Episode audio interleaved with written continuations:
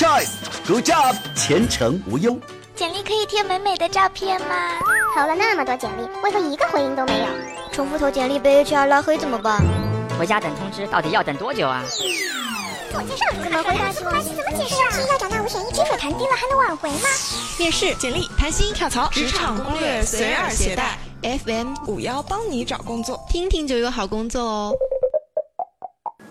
欢迎收听 FM 五幺帮你找工作，我是潘潘，我是奶绿。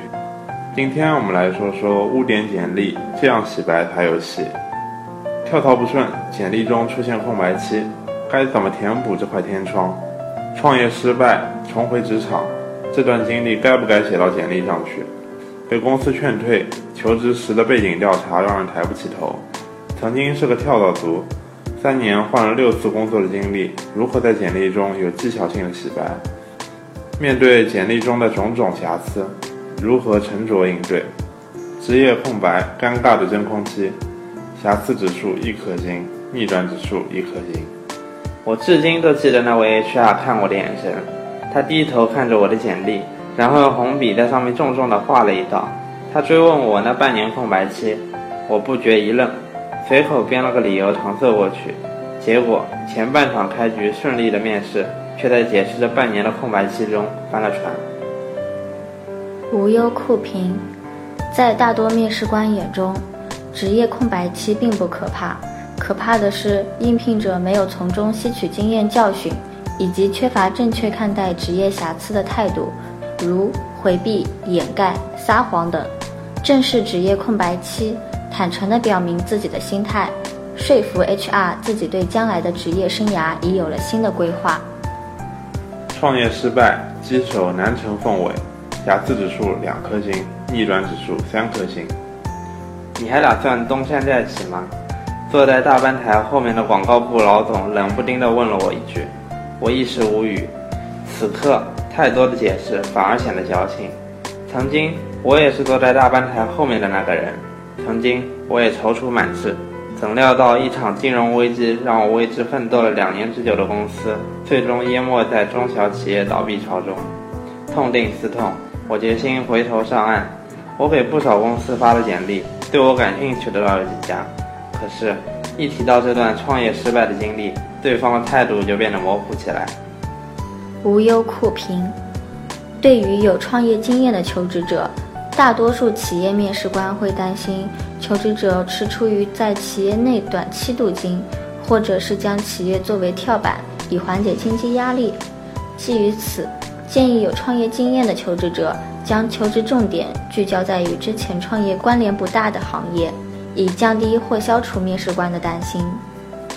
跳槽上瘾，换工作就像换衣服，瑕疵指数三颗星，逆转难度四颗星。当一个新的机会摆在眼前，我总是抵挡不住诱惑。工作三年，我已经为六任老板打过工，身边的朋友都说我跳槽上瘾。他们说没有完美的工作，可我却不这么认为。既然不完美，那当然要跳了。眼下，我想往另一个领域转型，但是不少公司都要求两到三年的工作经验，简历那关难过啊！就算万幸得到一个面试机会，HR 也往往对着我简历大皱眉头。三年六个公司，然后给我一个意味深长的笑容。无忧酷评，辞职绝对不是一份工作的结束那么简单，而是职业生涯的延续和升迁。跳蚤族们面临的问题是，缺乏完整连贯的职业发展思路，无法辨别机会和陷阱，往往因为一时的冲动而跳槽，职业机体严重受损。因此。这类人的简历需要花费足够长的时间，相当大的自我约束才能得以调整。建议跳蚤族先找一份与自己兴趣相关的工作，踏踏实实的工作个三年五载的。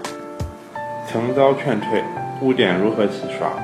瑕疵指数四颗星，逆转难度五颗星。为了图一时之快，我让自己的职业生涯从此有了污点，因为不满公司的一些制度和流程。我发帖自曝了公司的黑幕和管理不善，该帖很快成了热帖，被各大 BBS 转载。其实我只是抱怨了公司食堂伙食差，报销和出差垫付流程不人性化。我没有想到会造成如此严重的后果。后来人事部领导来找我谈话并劝退我。接下来，我面试了好几家公司，却待在背景调查上。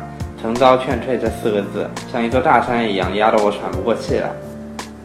无忧酷评，从企业面试官的角度看，这位求职者的职业心态尚未成熟，在整个事件中的行为不够冷静和审慎。希望他能从这一事件中吸取教训，并以成熟的心态修补履历上的瑕疵。依目前的市场情况看，建议这位求职者选择到尚未引进背景调查程序的中小型公司工作，通过两到三年成熟稳健的工作历练来洗白过往的污点。本期节目到此结束，我是潘潘，我是奶绿，我们下期再见。